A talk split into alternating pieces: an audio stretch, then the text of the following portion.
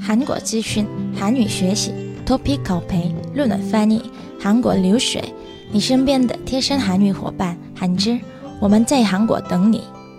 20대 구직난의 생활고로 심한 우울증을 앓는다. 청년들이 느끼는 우울감이 커지고 있다. 구직 중인 29세 이하 청년 596명을 대상으로 조사한 결과에 따르면 전문가 상담이 필요한 심각한 수준이다. 우울감은 구직 가능성, 경제적 여건 등과 높은 상관관계를 나타냈다. 지난해 기분장애로 병원을 찾은 환자 가운데 20대의 비중은 16.8%로 전체 연령대에서 가장 많았다.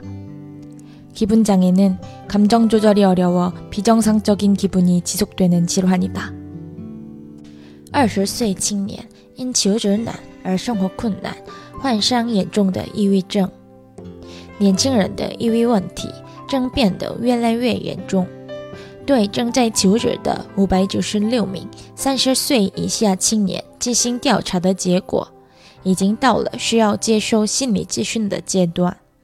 而从数据可以看出，抑郁感与求职难度、经济条件等有着密切关系。